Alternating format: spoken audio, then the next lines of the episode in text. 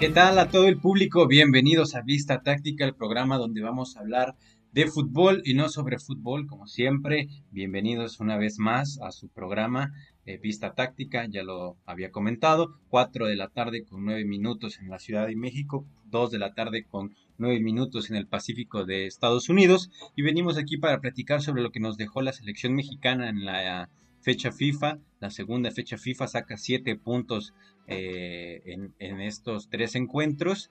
Me parece un balance positivo en cuanto a puntos. Vamos a hablar ahora mismo de cómo es el balance en cuanto a la, al, al, esquema de juego, lo que se vio dentro del rectángulo verde. Y para eso está, como siempre, el profesor Enrique Contreras, director técnico profesional y director general del ICAFUT, el Instituto de Capacitación del Fútbol. Profe Kiki, ¿qué tal?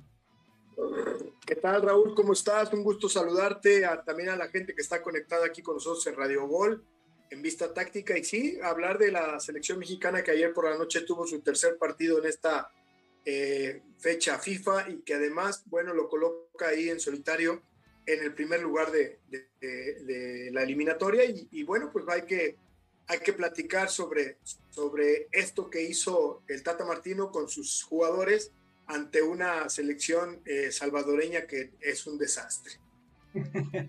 Me parece que no hay otra forma de describirlo. Creo que en los últimos dos partidos de la selección mexicana, creo que vimos quizás a las dos peores selecciones de CONCACAF en lo que es de este octagonal, ¿no le parece? Sí, fíjate que yo en la Copa de Oro a El Salvador particularmente lo había visto con otra cara, un equipo más organizado, un equipo eh, con ideas claras, que defendía eh, con organización y con, y con agresividad.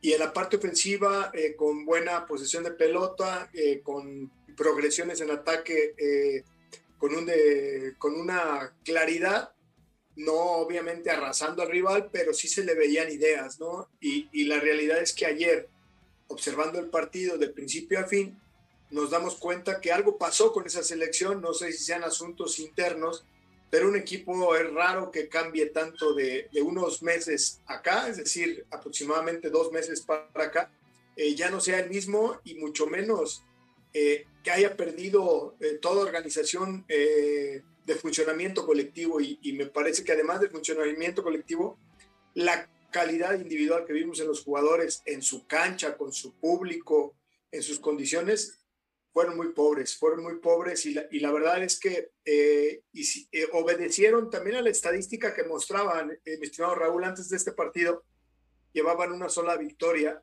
en cinco juegos, pero además llevaban dos goles a favor nada más. Entonces, esto te habla que en cinco partidos hacer dos goles a favor, pues terrible, ¿no?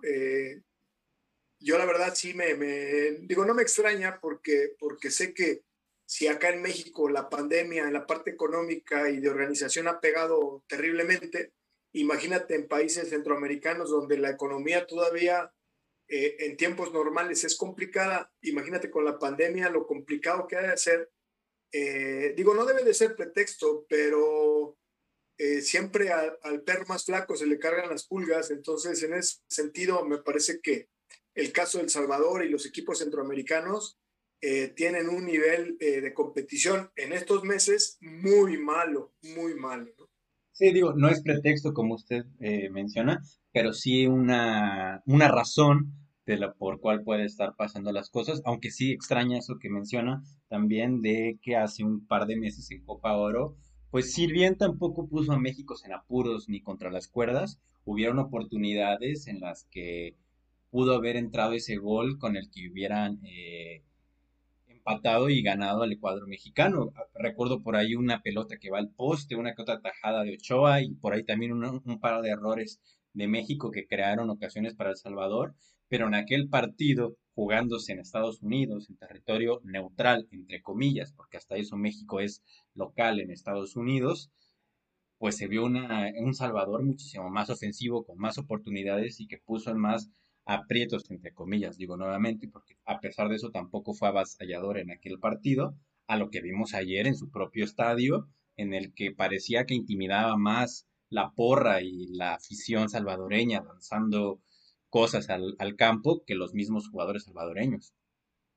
Sí, fíjate que las historias pasadas de la selección mexicana en Centroamérica, donde el equipo se achicaba mucho y donde el rival se agrandaba también en demasía, me parece que eh, al menos en esta eliminatoria, ya no sin hacer historia, sino hablar directamente de lo que fue el partido de ayer, y la verdad es que ya no veo esos partidos temerarios, ¿no? De, patadas intensas, de... Que muchas. Sí, sí, pero, pero, pero son aisladas, eh, o sea, sí muchas y muy fuertes, pero, pero solamente tres o cuatro jugadores. Yo hablaba de que eh, antes veías al equipo rival completo, eh, metiendo la pierna fuerte, este, el arbitraje muy cargado local. a pesar de que ahorita no hay bar, me parece que, que esa intensidad de juego no es la que se jugaba antes en eliminatoria. Me parece que hoy los partidos son muy fríos, ya no, ya no, digo, ayer México muy bien en esta parte de la intensidad, de, de, entender que dentro de la cancha te, te, debes de estar protegido, que no se va a meter el público y que el arbitraje dentro de lo que cabe también quiere hacer las cosas bien, porque acuérdate que los árbitros que arbitran este tipo de partidos son gente que también está buscando un lugar,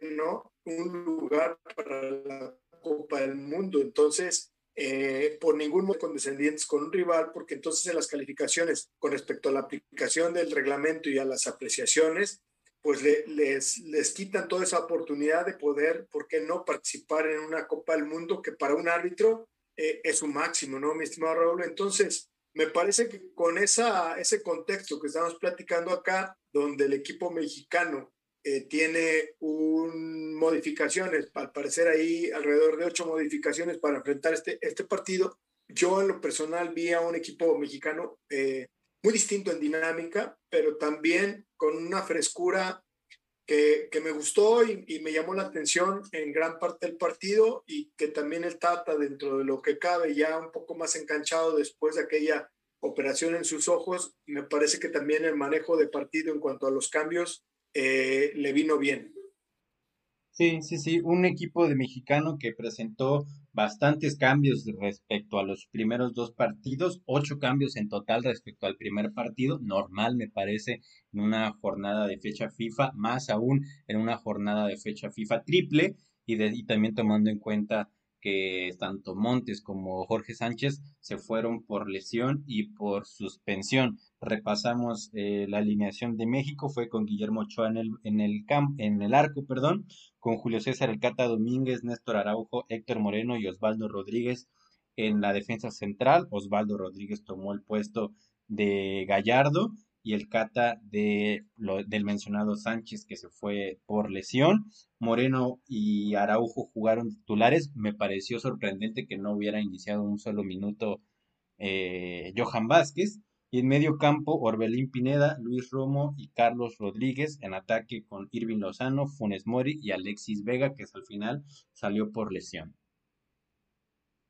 Sí, eh, hay cosas ahí que a mí, a mí en lo particular me llaman la atención, ¿no? Eh, Jorge Sánchez no es un indiscutible en la selección mexicana, esa es la realidad. Es un jugador joven que eh, ha tenido muchos altibajos en el América y simplemente hay que recordar aquella falla que tuvo contra Dorlan Pavón en el mano a mano de la final eh, contra Monterrey, donde América perdió un campeonato, no digo que por su culpa, pero cuando el partido estaba muy cerrado en el tiempo extra, él tuvo la falla y, de esta manera eh, lo marcó porque a partir de ahí Jorge se vino a pique. Eh, después de, esos, de esa situación, los torneos siguientes fueron malísimos para él. Ahora lo rescataron llevándolo a, los Juegos Olímpicos y me parece que en América la llegada del Ayun eh, le ha generado también pocos minutos de participación.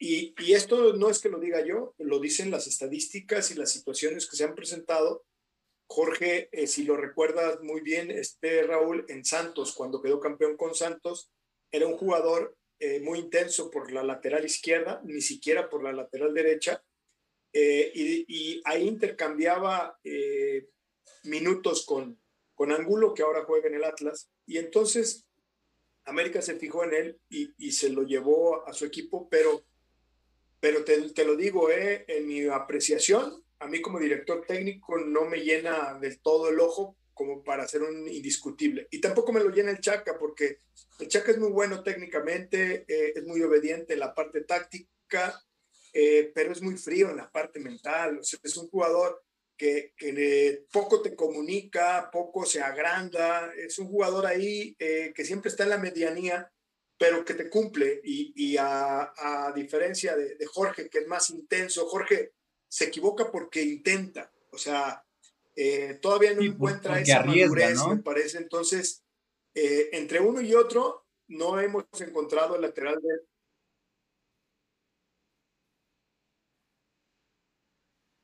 Sí, pero, pero a veces es tonto porque arriesga en zonas donde no debe de arriesgar, porque ah, eh, el otro día contra Canadá, por ejemplo, fue una, un contragolpe, una transición defensa-ataque de los canadienses y en lugar de aplicar el principio de retardar, él se barre queriendo terminar la jugada y la jugada crece hasta ser una opción de gol en contra. Entonces yo digo, bueno, a ver, a ver, ¿cuál es tu principal función, muchacho? Defender. Entonces, ¿por qué no defiendes bien? O sea, ¿por qué te alocas y quieres este, eh, pensar que con una barrida terminas una jugada cuando todos sabemos que cuando te atacan en inferioridad numérica lo que tienes que hacer es retroceder, es decir, es replegar para buscar bajarle la velocidad al rival y dar oportunidad que tengas una ayuda de más jugadores. A eso me refiero, mi estimado Raúl. O sea, yo no tengo nada en contra de los jugadores. A mí me gusta que le vaya bien a México, pero no me gusta jugadores que no razonan, que, que aplican las cosas con emoción y que, en pocas palabras, esto es como, como no ejercer su oficio, esto es como como si un mecánico, este, porque se le, ahorita se le ocurrió, le va a echar agua, agua al motor, espérame, espérame, si no corresponde, o sea, no corresponde gasolina, no es agua. Entonces, es lo mismo que en tu función de defensa, cuando tienes una situación típica como es inferioridad numérica en un contraataque, tomes la decisión de barrerte. Entonces, ¿qué me estás diciendo? Pues que no entiendes el juego y, y, y tú dices, ¿cómo vamos a llegar a ese famoso quinto partido o simplemente llegar a los cuartos de final de una Copa del Mundo teniendo jugadores que son muy ganosos, pero no son nada, nada inteligentes. Entonces, por, eso, por eso esta parte de, de, que yo comento de, de, ser, ¿por qué no decirlo? De ser exigente, porque en los detalles me parece que está la posibilidad de, crecer a niveles inusitados en el fútbol mexicano. Yo creo que eh, los mexicanos estamos muy cerca, pero, pero también somos muy fácil de desatender detalles, mi estimado Raúl. El caso de Jorge, ¿no? Ahora, hablamos de...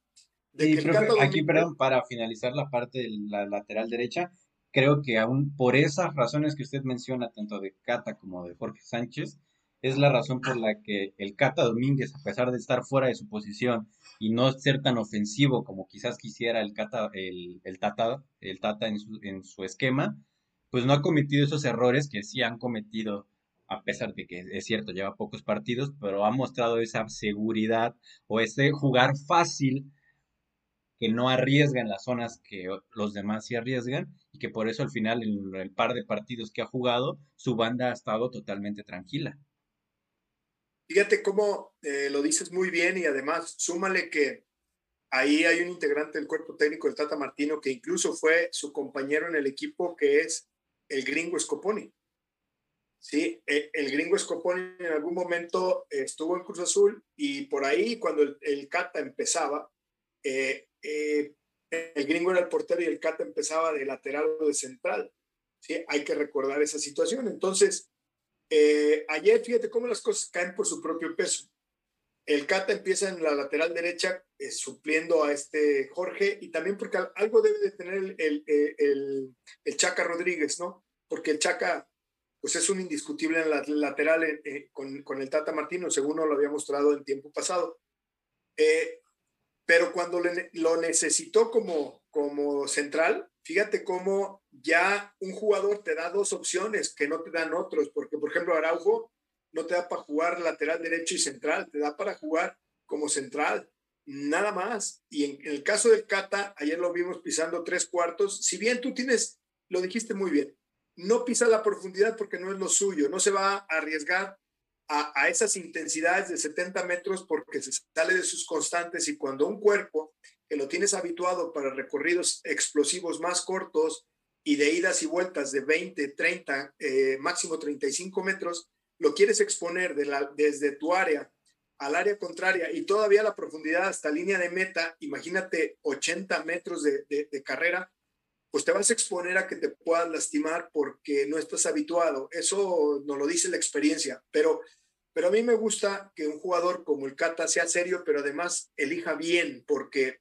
eh, decía Don Nacho Treyes, eh, eh, lo principal de un futbolista es atender su función primaria. ¿Y cuál es su función primaria? Como lo dice la palabra, en el caso del Cata es defender y defiende muy bien. Y, y lo otro, que es iniciar el juego, ser un jugador de apoyo, ser un jugador que, que le dé buen curso a la pelota cuando lo necesitan, me parece que, que lo hizo bastante bien. Y otro jugador que, que me llama la atención, que no es tan joven, pero que tiene que madurar teniendo más minutos en las elecciones, Osvaldo, Osvaldo Rodríguez ahí en la lateral izquierda, porque el muchacho ayer mostró dinámica, buena elección, buen manejo de pelota, eh, intensidad en defensa y en ataque.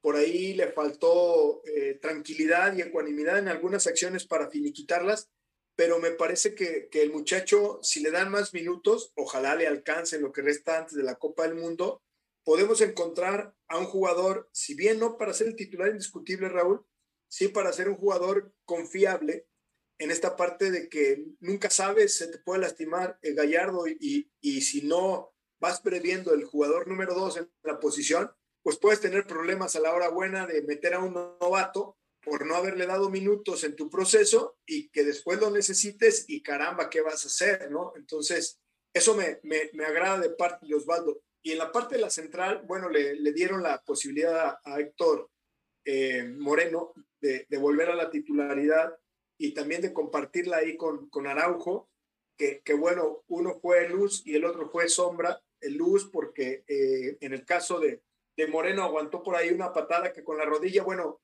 eh, no fue, no fue, pues fue sin querer, como decía el chavo, ¿no? Fue sin querer, pero, pero le dolió y después de eso, al minuto 30, pues tuvo la certeza de, un cabezazo ahí para, para mandar la pelota al fondo de, la portería del equipo salvadoreño. Y después, cuando ya habían expulsado a un jugador de, El Salvador y que estaba México 11 contra 10, eh, Araujo comete una falta innecesaria, una falta fuera de lugar, ahí a la altura del medio campo central, y donde va eh, eh, en un juego aéreo donde ni siquiera busca la pelota y sí eh, da un empellón muy fuerte al, al, al, rival y que esto lo considera el árbitro como una tarjeta amarilla que yo considero bien ganada, pero, pero mal, mal, este... Administrada. No mal sino que se la ganó con una simpleza donde ya te condiciona para el resto del partido y donde sabes que además eh, no puedes estar sumando tarjetas porque todas se contabilizan y por otro lado, cuando un equipo rival se queda con un hombre menos, el árbitro también se condiciona a que cualquier circunstancia la puede convertir en tarjeta roja. Pero lo que es peor, Raúl, una jugada en medio campo donde estás dos jugadores de México contra un ofensor, este rival, le mete un codazo a la altura de la oreja al jugador y tú dices, ah, caramba, o sea, o este muchacho ya no quiere jugar el próximo fecha FIFA o, qué está pasando. O sea, no puede ser que le falte oxígeno en la cabeza como para tomar una decisión que tú dices, bueno, es para un novato que acaba de ingresar y que está con una intensidad de, participación, pues lo, lo, medio lo entiendes. Pero en el caso de Araujo es un jugador que ya tiene mucha experiencia, mucho camino recorrido, de hecho está en la última etapa de su carrera no puede desconcentrarse tan, tan, tan fuerte de esta manera, ¿no, mi estimado Raúl? Y, y, bueno, ahí acompañados todos ellos atrás por, por Memo Ochoa, que si bien yo considero no es un gran portero, pero tampoco es malo, es un jugador regular, de regular a bueno y que, y que hizo lo necesario para, para solventar el cero en, en defensa. ¿Qué opinas tú de, de este portero más estos cuatro que ya comentamos? Bien, pues creo que ayer Ochoa realmente fue fue un espectador más. No, no tuvo una sola tajada porque es que pues no le dispararon nunca. Eh, estuvo más pendiente de, de él desviar los vasos y objetos que le lanzaban al campo que los balones. Pero en defensa concuerdo totalmente lo que decíamos de parte de, del Cata. Me gusta también lo que decíamos de Osvaldo Rodríguez, sobre todo porque no había, no había, no se había modificado la posición de la lateral izquierda. Todos los partidos los había jugado Jesús Gallardo y a mi criterio Jesús Gallardo no había estado jugando bien a pesar de haber estado, de haber sido titular todos los partidos, sobre todo el partido contra Canadá me parece fue un desastre total.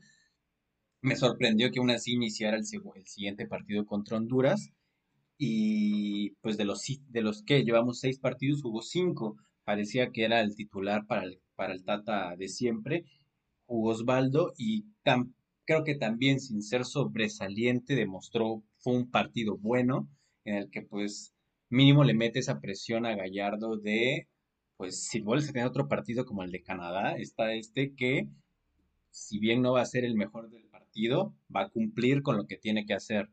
Y también está el otro de que a mí me parece que si, si Osvaldo le puede meter esa presión, otros jugadores como Arteaga creo que fácilmente le pueden quitar el puesto a, Gallardo.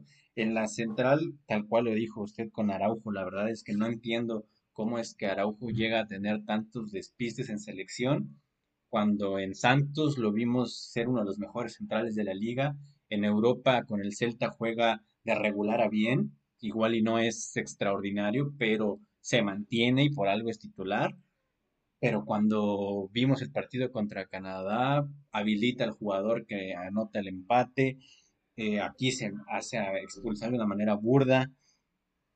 Realmente me parece, creo que lo, lo, ven, lo vengo diciendo desde hace unos programas de que la central va a terminar siendo Johan y Montes, y parece que los mismos eh, jugadores, tanto Araujo como a veces Moreno, se empeñan en decirle a Johan, aquí está mi puesto, tómalo. Sí, y, yo no sé si tú tengas información acerca de por qué, por qué el Tata no tomó en cuenta a Johan. Realmente no, y se me hace extraño porque aquí lo veníamos platicando desde programas pasados de que en la primer fecha FIFA se lamentó de que no llegara por los problemas que hubo en Serie A, que no dejaron salir a jugadores, y ahora que sí lo tuvo, no lo utilizó, no tampoco lo utilizó tomando en cuenta los errores que ya venían en defensa desde la primera fecha FIFA. En esta fecha FIFA con Canadá, no lo utilizó ni siquiera en el partido contra Honduras, en el Azteca, donde platicábamos que era quizás el mejor escenario para darle la confianza y hacerlo sentir un poco, eh, un escenario quizás no tan, tan eh, robusto o, o peligroso para debutar a un jugador. Y ahora cuando parecía que iba a jugar con las lesiones de, de en centrales, cuando parecía que se iban a lesionar a Moreno o los demás jugadores, parecía que iba a entrar y al final se decantó por el Chaca. Realmente sí me parece eh, sorprendente que no lo haya utilizado, aunque tomando en cuenta que Araujo va a estar eh, expulsado, vamos a ver cómo llega Moreno y el hecho de que, pues, a menos de que se saque de la manga vaya a volver a llamar a Salcedo, me parece que en la próxima fecha FIFA sí va a tener minutos. Y espero. Eh, en la próxima fecha FIFA ya juega Montes, ¿no? Sí, sí, sí. El partido de suspensión fue este. Yo, yo, mira, el Tata Martino es un tipo eh, que tácticamente la tiene clara, pero también en la parte de los procedimientos de justicia y sobre todo de valores, eh, también la tiene clara, mi estimado Raúl. Eh, yo creo que en este caso el tipo le está dando, intentando dar la confianza. Imagínate qué pensarían eh, Moreno y, Araujo cuando les meta a Montes y, a Johan Vázquez. Eh, claro, deben de tener la mentalidad de decir, pues es que estos chavos vienen mejor que nosotros, pero sin embargo, me parece que el Tata no quiere bajarlos del, del, tren de, de titulares porque sabe que también los otros no son garantía todavía. O sea, son muy buenos, ¿eh? ¿eh? Montes es muy bueno y, está en la parte de su, o sea, como que la última parte de maduración, para ya decir es un jugador maduro, todavía no. Y en el caso de Johan, él nos ha mostrado solamente 20 partidos en primera división con Pumas, que es un jugador con calidad, ¿sí?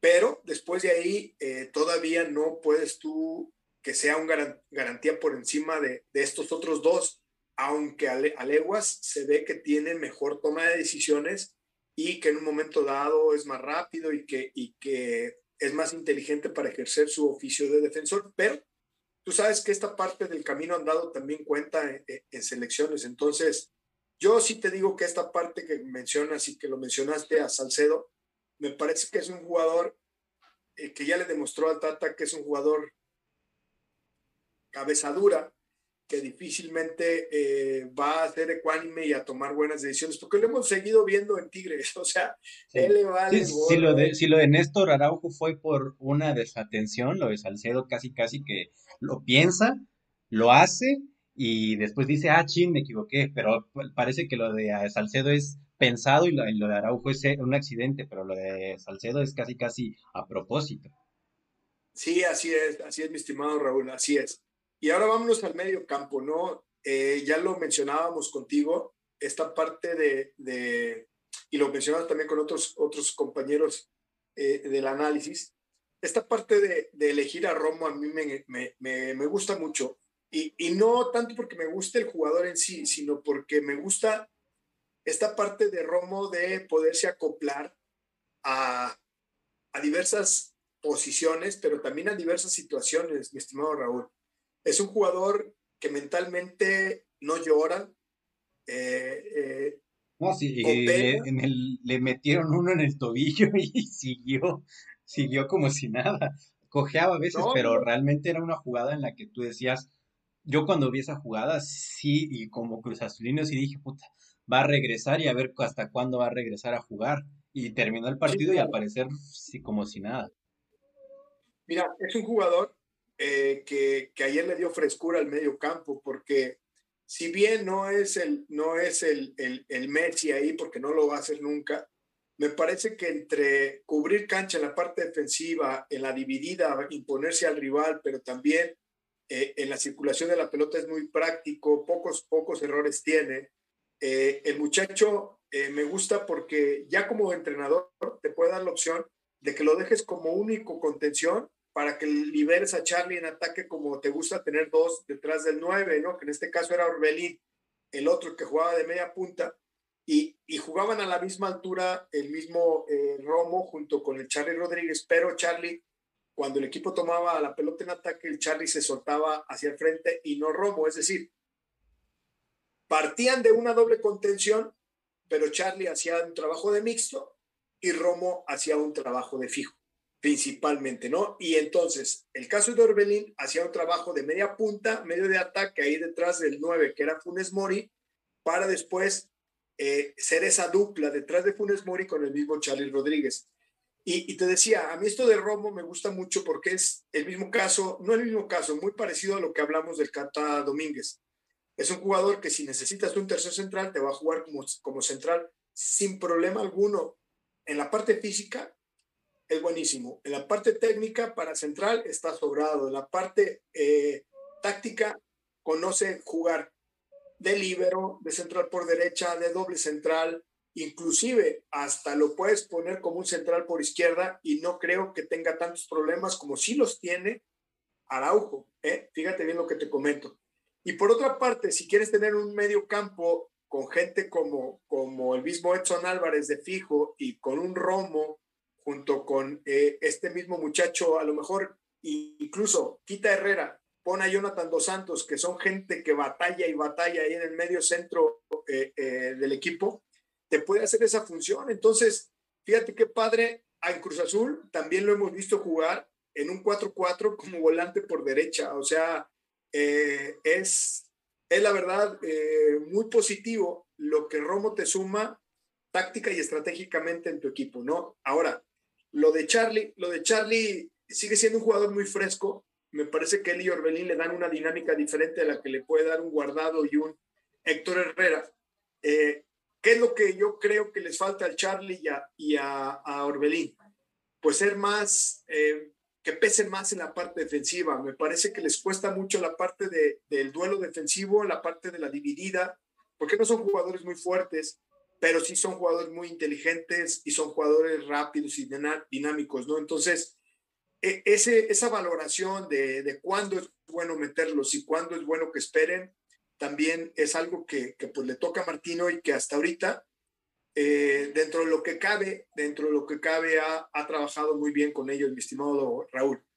¿Qué opinas tú ahí del medio campo central? Sí, sí, sí, me gustó, sobre todo, me gusta, creo que ya Martino va a mantener de esta manera el medio campo en el... Y dejó desde el partido pasado, cambió el cuatro tres tres por un cuatro dos tres uno Me parece que a México le ayuda tanto en la creación porque tiene más personas, eh, ahora tiene, como usted dice, dos mediocampistas en la misma línea para salir de mejor manera, tiene superioridad numérica al momento de salir, sin necesidad de hacer que tu mediocampista se incruste en la defensa central. Ahora, conteniendo a esos dos mediocampistas, ya no es necesaria que uno de esos mediocampistas baje a la, a la central y que en defensa también puedes presionar más fácil y más rápido porque Orbelín, al estar más adelantado, tiene esa facilidad de, de ya no tener que hacer desplazamientos tan largos desde el medio campo hasta, la, hasta el área del equipo rival. Me parece que ahí es un, un acierto y que es, se, se, encontró ese simple acierto únicamente cambiando la posición de, un medio, de los mediocampistas. Eh, me, me, gusta mucho lo que usted dice de Romo, realmente a mí, bueno, mi mediocampo ideal para mí siempre es Edson, Herrera y Romo, porque creo que Romo como un volante mixto te da eso que quizás eh, te da lo que hay, pues lo que ya te da en la contención de la potencia, el recuperación y presión y que en ataque igual y no es tan dinámico como Charlie, pero sí es inteligente para dar y encontrar ese pase que hace progresar al equipo. Pues a mí me pareció bastante un, un muy buen mediocampo, eh, mejora lo que vimos, por ejemplo, contra Canadá, sobre todo por lo que usted dice en esa parte de la dinámica. Y me parece que al menos en medio campo es una posición bastante fortalecida porque hay un abanico de jugadores que escoger dependiendo de a qué quieres jugar y contra quién te vas a enfrentar. Sí, sí, sí. Eh, la, la, realidad es que eh, Romo es un jugador que merece por su entrega, por su concentración, por su por su flexibilidad táctica, y hablando de flexibilidad táctica, que puede jugar varias posiciones, como no las puede jugar eh, Edson, por ejemplo, merece más minutos de juego y ojalá que, que, el Tata lo entienda y lo valore de esa manera porque me parece que es un jugador que le puede dar variantes al equipo mexicano, ¿no? Y en la parte de la delantera, ya hablando de, de los delanteros, me parece que eh, a mí, en mi opinión, eh, optó por los que yo hubiese eh, elegido, ¿no? En este caso, por Vega por izquierda y por el Chucky por, por el lado derecho.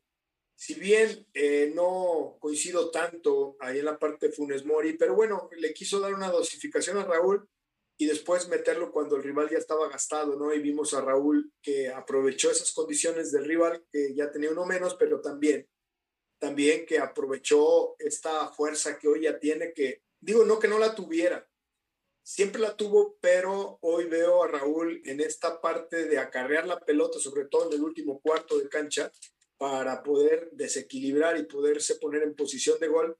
Ya lo veo con más confianza, Raúl, lo veo con más confianza y más que cuando se dice, ¿no? Cuando tú como delantero te metes al área, pues ya tienes un, un, eh, eh, un seguro de vida, ¿no? Porque si alguien se atreve a, a pegarte en esa dividida, pues consigues penal. Y Raúl ayer tuvo dos acciones donde él dentro del área hizo maniobras y una no se la creyó el árbitro y que si era penal y la otra terminó de concediéndosela. Y en ese sentido me parece que, que aunque eh, Funes Mori también hizo un, partido hasta cierto punto aceptable, me parece que Raúl, Raúl es el indiscutible en la parte de, del delantero centro. Y, y luego por fuera eh, el Chucky ya, ya, o sea, lo hemos hablado acá, siempre juega a tope, no le importa el rival, no le importa si le pegan, aguanta muchas patadas. Eh, a diferencia de algunos momentos que lloraba mucho hoy, eh, aguanta y no, no, este, no contesta. Y esto es muy positivo porque esto nos habla que está mejorando en la parte de la inteligencia emocional.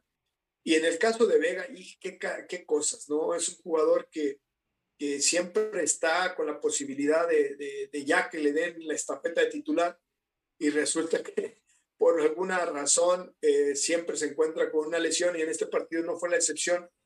Creo que no fue tan, tan complicada, se le movió un poquito ahí el tobillo, eh, un esguince tal vez ni siquiera de primer grado, pero como han estado las situaciones con Guadalajara, que siempre le reclama al equipo mexicano que le, que le manda a su jugador lastimado, acuérdate de, de aquel partido amistoso con la sub-23 y después en la, en la fecha FIFA pasada y ahora en este entonces decidieron inmediatamente sacarlo y esto fue la oportunidad para, para darle otra chance a, al Tecatito Corona, que yo lo vi ganoso, pero lo veo como, como este jugador que no la tiene, no la ejerce práctica, Raúl. Eh, para mandar un centro hacen muchas cosas que de pronto ya no tienes al jugador compañero en el área con ventaja porque ya están acomodados los defensas, mientras él está intentando ese drible, ese, esa segunda, tercera jugada que, que, siempre en el enfrentamiento le gusta. Entonces, yo creo que el Tecate Corona tendrá que, que a, reevaluar sus formas, porque calidad la tiene, porque tiene experiencia, porque tiene camino andado, pero me parece que juega más para la tribuna que para conseguir la jugada de gol, en mi humilde opinión, y creo que en eso está confundido. No sé qué opinas de, la delantera mexicana. Sí, creo que el partido ayer en la delantera, creo, creo que en general en creación de oportunidades de gol fue muy distinto a lo que habíamos visto, sobre todo teniendo en cuenta el rival. Parece que es un partido que bien se pudieron haber creado muchísimas más ocasiones de las que se crearon. Realmente parece que hubieron pocas, teniendo en cuenta que El Salvador no era, pues eh, tenía mucha falta de calidad desde la salida, ya no digamos en crearte eh, ocasiones, me parece que ahí se quedó un poco corto, igual y tiene que ver mucho el hecho de, lo agresivo que fue el conjunto de Salvador, eh, quizás con un, un poco de miedo, creo yo, entendible de una fuerte lesión, pero me parece que sí, al menos el partido, por ejemplo, de, ese día de ayer, fue muy distinto, creo, el Chucky que vimos contra Honduras, que el Chucky que vimos ayer, a pesar de que ayer fue un rival, creo yo, todavía aún más débil. Eh, de Funes Mori me parece que fue un partido pues normal. Y en lo de Vega me parece que estaba bastante bien al inicio, sobre todo incisivo, tiene esa hambre que platicábamos de querer ganarse el puesto en selección nacional, pero desafortunadamente tuvo una lesión. Yo creo igual que igual la lesión no era, no era tan grave, pero que él mismo se, se quiso cuidar, por, sobre todo porque yo creo que él intuyó que puede ser una misma lesión, si no mal recuerdo, sin el mismo pie, y al final recaer en una lesión me parece que es peor que tener una lesión nueva de cualquier otra eh, y prefirió cuidarse, ver que el tobillo estuviera bien, eh, sobre todo porque me parece que entre los futbolistas una lesión de tobillo y rodillas son las peores, son las que más bajan tu, calidad y tu, sobre todo también tu, tu seguridad al momento de jugar. El Tecate me parece que ha tenido, como se dice, esa cuestión de que a pesar de no estar en su nivel, eh, es incisivo, y creo yo también de que,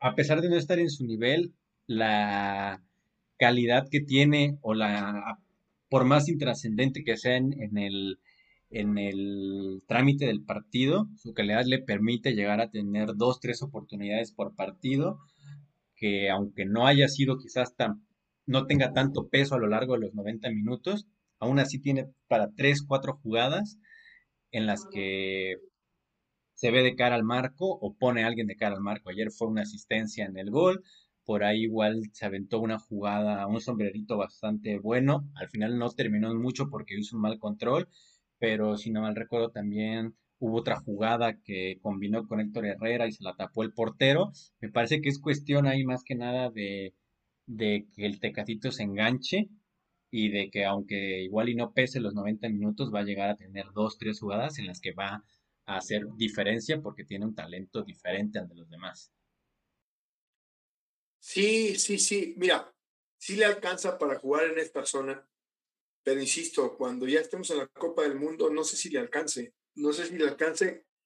Eh, el equipo en general tiene un rendimiento, en los dos partidos anteriores fue un rendimiento de regular, Raúl, regular. Creo que en este partido eh, mejoran, hacer un rendimiento positivo, bueno, pero que tú digas muy bueno tampoco. No, no, no. Eh, eh, creo que el equipo mexicano no pasa por sus mejores meses en la etapa de, de, Martino, pero tampoco veo a Estados Unidos y tampoco veo a Costa Rica y tampoco veo a Panamá.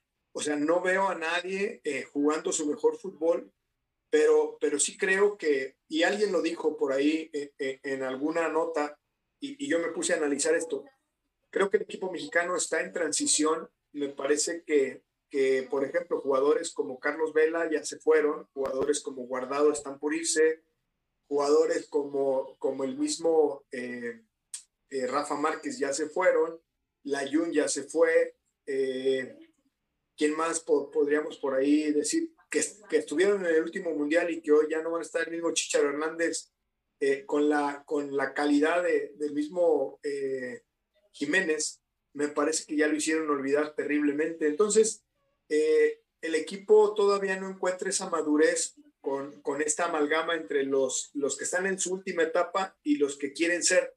Y me parece que eso, eso cuesta en los procesos y más cuando no entrenas diario. Entonces, se requiere de muchas situaciones. Acuérdate que, que toda esta parte del COVID y de las, de las restricciones y de las lesiones y, y, que de pronto eh, no tienes lo suficiente para trabajar. También ha mermado el equipo mexicano y súmale que los dos descalabros en la, en la National Leagues y, en, la, en la Copa de Oro eh, le vinieron a calar hondo en el ánimo interno del equipo. Entonces, eh, me parece que, que México en la siguiente fecha FIFA tiene que replantear el último tramo rumbo al Mundial. Es decir, sacar conclusiones de estos dos eh, fechas de estos seis partidos y decir, ok, ¿qué jugadores son los más confiables?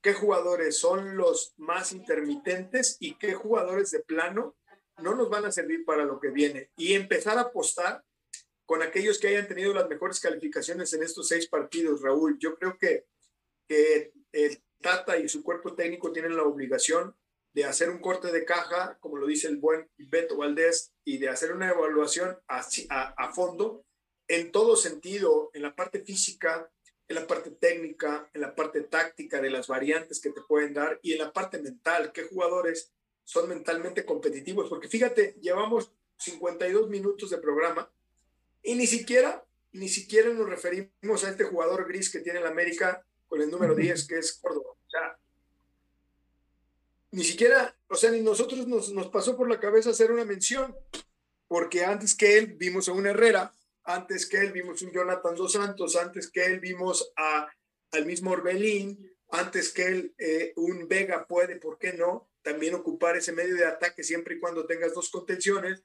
Entonces, yo digo, eh, el equipo mexicano todavía no encuentra su once ideal, me parece a mí, a mí en lo particular, y creo que, que sí será bueno esta parte de replantear, Raúl.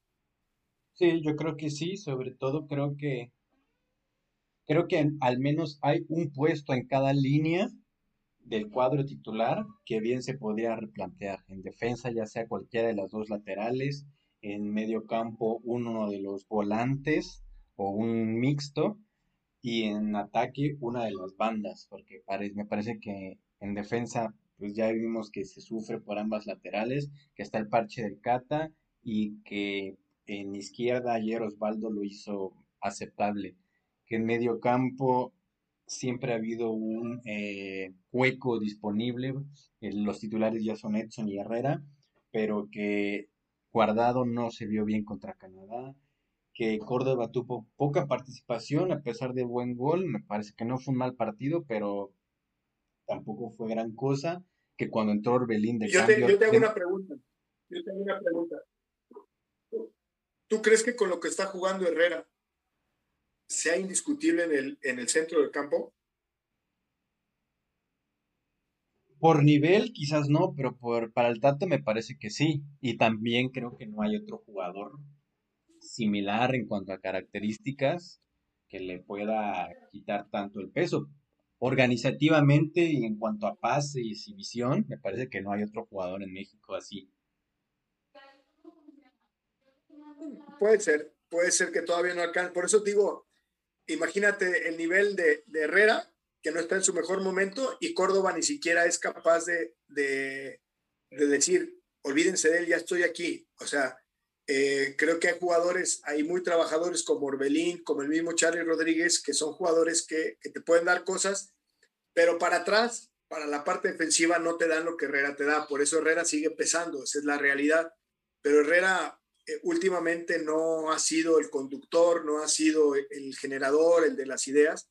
Por alguna razón, no sé por qué, está en el equipo campeón de la Liga Española, es, no es cualquier cosa, está con uno de los mejores técnicos actualmente en la Liga Española y además eh, dio un salto de calidad en cuanto a los compañeros que tiene como para aprenderles algo más en esta tercera etapa de su, de su carrera. Entonces, eh, ya veremos qué pasa, Raúl, en, los siguientes eh, partidos de, cada jugador en su club, pero también en, esta selección que tendrá que hacer un nuevo llamado para la siguiente fecha FIFA, seguir sumando puntos para garantizar ya eh, su, estadía en el próximo Mundial y que también el Martino replantee eh, una nueva camada de jugadores para lo que resta de la eliminatoria, pero también como el el camino preparatorio a la Copa del Mundo, mi estimado.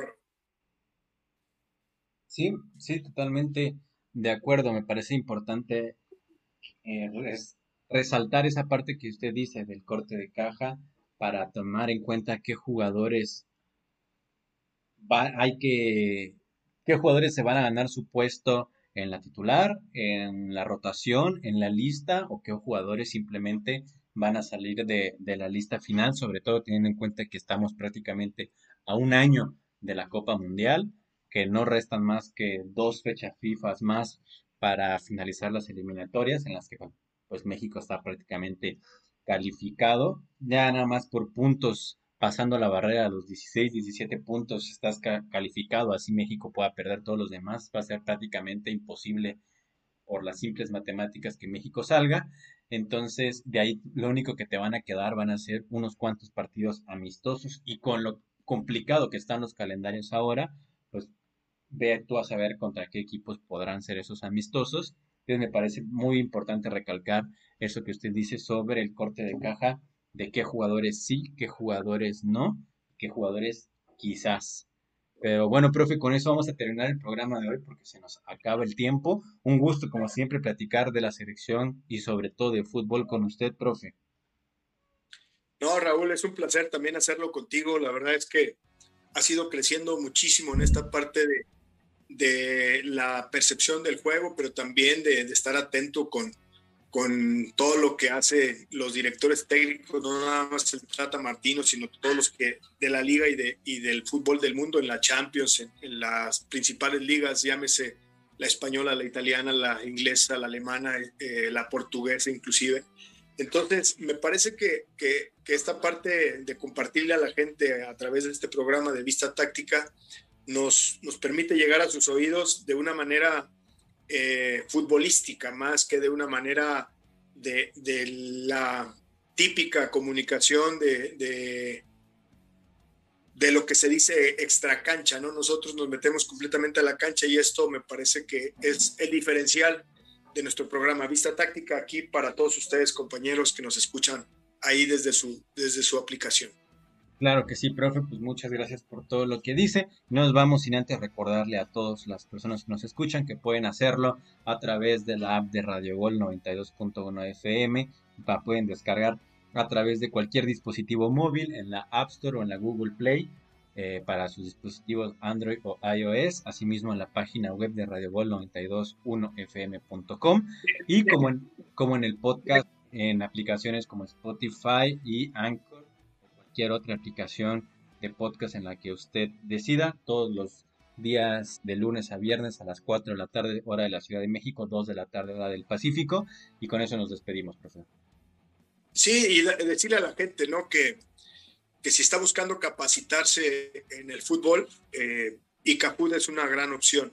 Eh, acá en México, el Instituto de Capacitación para el Fútbol, el día 9 de noviembre abre su tercera edición del Diplomado en Dirección Técnica y bueno, eh, es una gran opción para que si te dedicas a la parte de entrenar equipos o de, analizar equipos o de comunicar fútbol eh, a través de, plataformas, es decir, como un comentarista futbolístico, me parece que ICAFUT es una de tus grandes opciones. Acá en México, la gente de, de las principales cadenas eh, televisivas y de los diferentes medios de comunicación ha sido ya alumno de ICAFUT y, y sí queremos ofrecerte esta opción para que nos busques ahí en las redes sociales de icafood.mx, en su página web o en eh, ICAFood a través del Facebook o eh, con un servidor, Enrique Contreras, a través de, del Facebook personal o, del Twitter. Entonces, de esta manera podemos atender cualquiera de tus inquietudes con respecto a la capacitación en el fútbol. ICAFUT, Instituto de Capacitación para el Fútbol en México. Así que ya lo saben, cualquier persona que quiera, ya sea del ámbito profesional del fútbol, de los medios de comunicación o simplemente un aficionado que quiere saber más de lo que es el fútbol, puede contratar eh, cualquier curso en ICAFUT. Nos vemos hasta la próxima.